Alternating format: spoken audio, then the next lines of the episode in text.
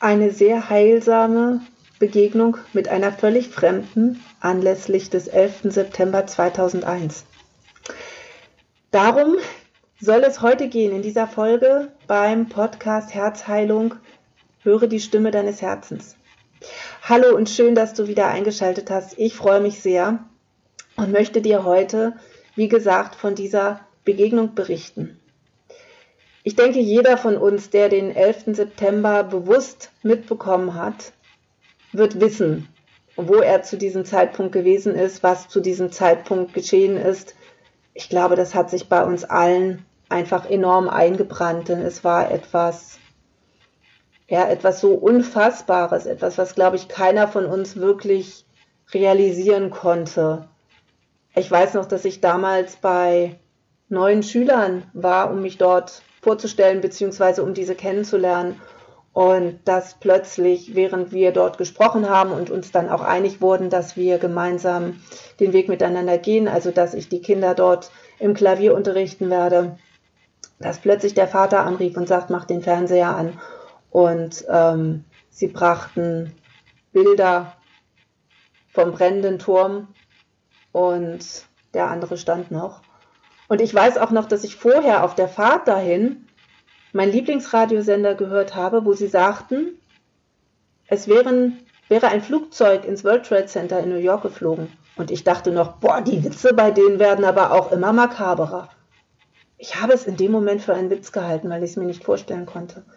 Ich bin 1990 selber in New York gewesen und ich habe vor diesen Türmen gestanden.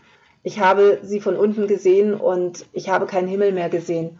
Und glaube, jeder, auch der diese Türme mal live gesehen hat, wird es noch unbegreiflicher finden, wie es sein konnte, dass sie ja, einstürzen konnten. Aber darum soll es gar nicht unbedingt gehen.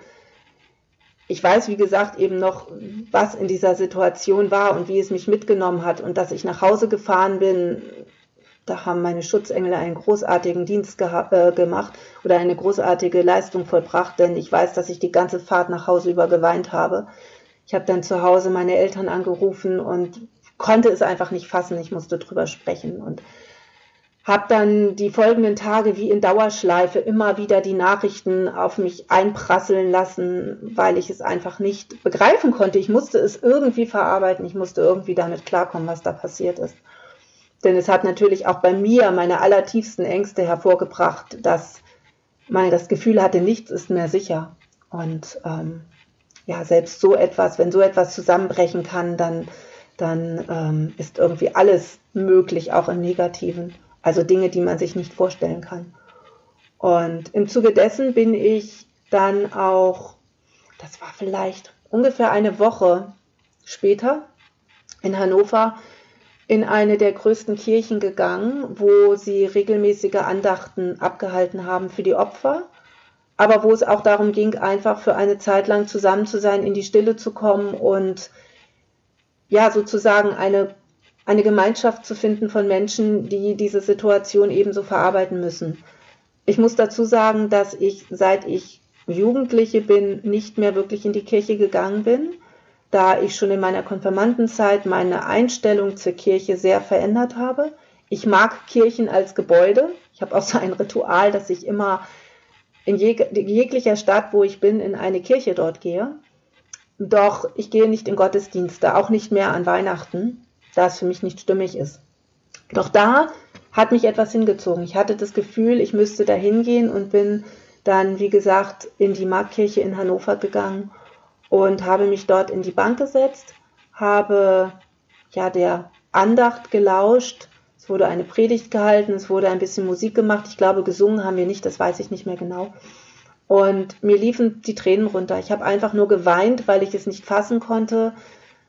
Ich muss dazu sagen, dass meine Schwester schon sehr, sehr, sehr lange in den USA lebt, da sie dort auch studiert hat und ich dadurch ja eine etwas andere Bindung zu diesem Land habe, weil ich natürlich dort auch Menschen kannte. Ich habe dort Menschen kennengelernt, wenn ich meine Schwester besucht habe. Ich war, wie gesagt, selber in New York, ähm, auch wenn ich die Stadt nicht wirklich mochte. Ähm, war es dennoch sehr faszinierend und ähm, ja, ich hatte, wie gesagt, dort auch Menschen, die ich kannte. Ich hatte kurz vorher bei einem Festival mit Kollegen gemeinsam eine Opernaufführung gemacht, wo auch amerikanische Kollegen dabei waren. Und ja, ich habe dort gesessen und geweint. Und dann kam eine junge Frau, die zwei, drei Reihen vor mir saß, kam zu mir nach hinten, setzte sich neben mich und sagte nur zu mir, ich habe gerade gesehen, dass du weinst und mir geht es genauso und ich dachte, wir können jetzt einfach zusammen weinen. Und ja, das berührt mich auch gerade wieder sehr. Wir haben dort also gesessen und einfach nur still miteinander unsere Tränen fließen lassen. Wir haben dort weiter gar nicht geredet, weil es auch nicht passte. Wir waren natürlich nicht die Einzigen, die geweint haben. Und wir haben dort vielleicht 10, 15 Minuten, ich weiß es ehrlich gesagt nicht, gesessen und einfach unseren Tränen freien Lauf gelassen, unsere Gefühle fließen lassen. Und nachdem die Andacht vorbei war, sind wir gemeinsam rausgegangen und haben uns, während sie eine Zigarette geraucht hat, ein bisschen ausgetauscht, wie wir mit Amerika in Verbindung stehen, wie wir es erlebt haben, was uns daran so erschüttert hat an dieser Situation und wie es uns einfach geht. Und als sie ihre Zigarette zu Ende geraucht hat, haben wir gemerkt, dass diese Begegnung damit auch zu Ende ist. Und wir haben uns verabschiedet und sind gegangen. Ich weiß bis heute nicht, wie diese Frau heißt, denn wir haben uns nicht mit Namen vorgestellt. Das war aber auch nicht wichtig. Und das ist auch nach wie vor nicht wichtig. Denn wir haben in diesem Moment einfach etwas getan, was ich einfach nur als Liebe bezeichnen kann. Wir haben unseren Schmerz gemeinsam geteilt. Wir haben ja einfach gemeinsam geweint. Und wir haben uns in dem Moment eine Stütze gegeben, die wir offenbar füreinander sein sollten. Denn ich habe wohl ausgestrahlt, dass ich gerade Unterstützung brauche und sie brauchte sie genauso und hat es gespürt und ist zu mir gekommen. Ich sage heute, ich habe sie mit meiner Energie angezogen und sie hat darauf reagiert und ist gekommen. Und für mich war diese Situation deshalb so heilsam, weil ich dort nach vielen, vielen Jahren mich wieder öffnen konnte und Tränen in der Öffentlichkeit fließen lassen konnte was ich sehr, sehr viele Jahre unterdrückt hatte. Und das war für mich eine Erfahrung, die hat sich eingebrannt und die hat tatsächlich, obwohl ich damals noch weit davon entfernt war, all das, was ich jetzt weiß und was ich jetzt geheilt habe, auch nur zu ahnen, hat sie dann noch etwas in Gang gesetzt. Denn das war der erste Moment, wo ich ja, wo ich wirklich wieder in der Lage war, meinen Kummer außerhalb meiner, ich nenne es jetzt mal familiären Blase, fließen lassen zu können. Ich habe als Kind und auch als Jugendliche und auch in meinem Leben generell nie das Problem gehabt, weinen zu können. Da bin ich sehr dankbar für, denn ich habe schon erlebt in meinen Coachings, wie es ist, wenn Menschen nicht weinen können. Und es war für mich das Größte, diese Frauen zum Weinen zu bringen was vielleicht komisch klingt, aber wenn jemand dir sagt, er kann nicht weinen und es plötzlich möglich ist, dann ist das ein riesengroßes Geschenk. Und deswegen bin ich sehr dankbar, dass ich immer schon weinen konnte. Doch ich konnte es nur gegenüber meiner Familie, gegenüber den Menschen, wo ich mich wirklich sicher gefühlt habe. In der Öffentlichkeit habe ich es nicht gekonnt. Ich habe mich geschämt, ich habe mich weggedreht, ich bin weggelaufen, ich habe geschaut, dass ich alleine bin. Das ist vielleicht auch ein normales Verhalten oder sagen wir mal ein Verhalten, was viele tun. Doch heute denke ich mir, warum soll ich nicht auch in aller Öffentlichkeit zeigen, wie es mir geht? Ich weine zum Beispiel ganz, ganz oft in der Oper, weil es einfach Musik gibt, die mir so ans Herz geht, dass mir die Tränen fließen. Und ich halte sie nicht mehr zurück, sondern ich lasse sie fließen. Es ist mir egal, was jemand von mir denkt. Denn es will in dem Moment raus. Und so wollte es auch dort in diesem Moment raus. Und das war für mich der ja, der Knackpunkt, der heilsame Moment, wo ich gemerkt habe, hey, es ist absolut völlig egal, Und es ist auch absolut nicht schlimm, wenn andere Menschen, die man nicht kennt, die eigenen Tränen sehen, denn in dem Moment hat, es ja sogar etwas Gutes gehabt. Denn ich konnte in dem Moment dieser Frau genauso helfen und genauso Unterstützung geben, wie sie sie mir gegeben hat. Dadurch, dass ich meine Tränen fließen lassen konnte. Und dadurch, dass sie es gekonnt hat und dass wir einfach es gemeinsam konnten. Und das war ein, ja, ein unglaublich heilsamer Moment für mich und ein Moment, den ich tatsächlich auch nie vergessen werde. Und ich bin dieser Frau, obwohl ich nicht weiß, wie sie heißt und sie vermutlich nie wiedersehen werde, immer dankbar. Ich weiß inzwischen auch nicht mehr, wie sie aussieht, aber all das ist völlig unwichtig. Denn es war einfach dieser eine Moment, den wir geteilt haben. Und das ist, ja, das ist etwas Wunderschönes, wo ich eben immer dankbar für sein werde. Und vielleicht hast du auch solche Momente schon gehabt, in denen du etwas erlebt hast, was dich ganz, ganz tief berührt hat und was sich ganz, ganz tief verändert hat auch. Denn mich hat dieser Moment sehr verändert. Ich glaube, uns alle hat äh, dieser Tag des 11. September auch irgendwo ein Stück weit verändert. Aber dieser Moment hat mich noch mehr verändert, denn da habe ich begriffen, was es wirklich bedeutet, die Liebe um uns herum zu spüren und dass es egal ist, von wem sie kommt, dass sie manchmal auch kommen kann von jemand völlig Fremden, der auch dann wieder verschwindet. Und das war einfach etwas, das war so göttlich geleitet, das musste einfach passieren. Und in diesem Moment ist mir tatsächlich auch mein Glaube an Gott zurückgegeben worden.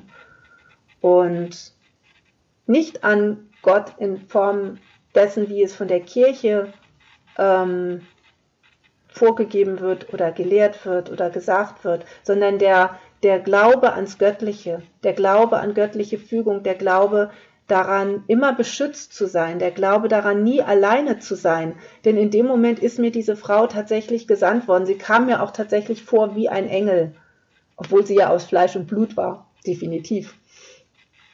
Aber es war wirklich wie von oben gesandt, dass ich in diesem Moment die Hilfe bekommen habe, die ich brauchte. Und solche Situationen sind mir danach immer wieder passiert. Nicht in dieser Form, nicht so krass, dass, äh, ähm, sondern in Form von Menschen, die einfach ja dann in dem Moment wichtig für mich waren oder auch noch sind. Aber das war wirklich ein Aha-Moment und den werde ich immer in meinem Herzen tragen. Und ich habe da bisher auch nie wirklich drüber gesprochen, weil es einfach auch etwas sehr Persönliches ist. Doch es ist jetzt der Moment, wo es mir wichtig erscheint, gerade hier im, ja, in diesem Format auch, dir das mitzugeben, denn das war der Moment, wo mein Herz anfing zu heilen und das war der Moment, wo ich anfing, auf meine Reise zu gehen, die immer noch andauert, aber die sich in den letzten Jahren ja immer immer verschönert hat, die mein Leben verschönert hat. Und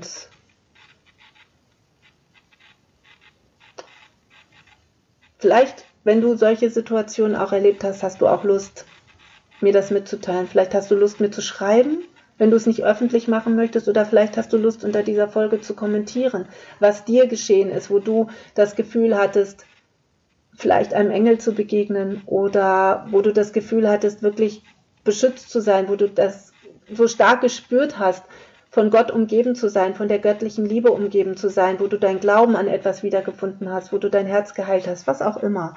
Wenn du Lust hast, mir das mitzuteilen oder auch hier eben mit anderen zu teilen, würde mich das wahnsinnig freuen, denn es ist auch etwas sehr Heilsames darin, diese Dinge zu teilen. Nicht nur, dass ich dir hier durch, dadurch, dass ich dir das erzähle, ein Stückchen Herzheilung schenken möchte, sondern es ist auch für mich sehr heilsam, dass du es dir anhörst. Und da danke ich dir an dieser Stelle auch, und das meine ich aus tiefem Herzen, dass du mir hier zuhörst und dass du diese Erinnerung mit mir teilst. Und ich finde es auch schön, dass auch du diese Erinnerung jetzt kennst. Denn das ist auch etwas, was uns verbindet. weil ich der festen Überzeugung bin, dass alle Menschen miteinander verbunden sind und Menschen, die in irgendeiner Form miteinander zu tun haben, und das haben wir ja dadurch, dass du hier meinen Podcast hörst, freue ich mich einfach, dass wir jetzt auf diese Art und Weise verbunden sind und dass diese Erinnerung jetzt auch für dich offen liegt, dass auch du diese Erinnerung von mir jetzt gehört hast und ja, dieses Gefühl vielleicht auch ein Stück weit mitfühlen kannst und daraus auch eine für dich heilsame Situation kreieren kannst. Ja, jetzt weiß ich auch ehrlich gesagt nicht mehr, was ich sagen soll. Das war jetzt auch für mich doch nochmal sehr emotional, aber es war schön, wie gesagt, das hier zu teilen. Und ich beende das jetzt einfach und wünsche dir eine schöne Zeit. Wie gesagt, ich freue mich, wenn du kommentieren magst oder mir persönlich schreiben magst. Und ich freue mich auf die nächste Folge, freue mich, wenn du dann auch wieder einschaltest. Danke dir, dass du da bist. Danke dir, dass du mir zuhörst.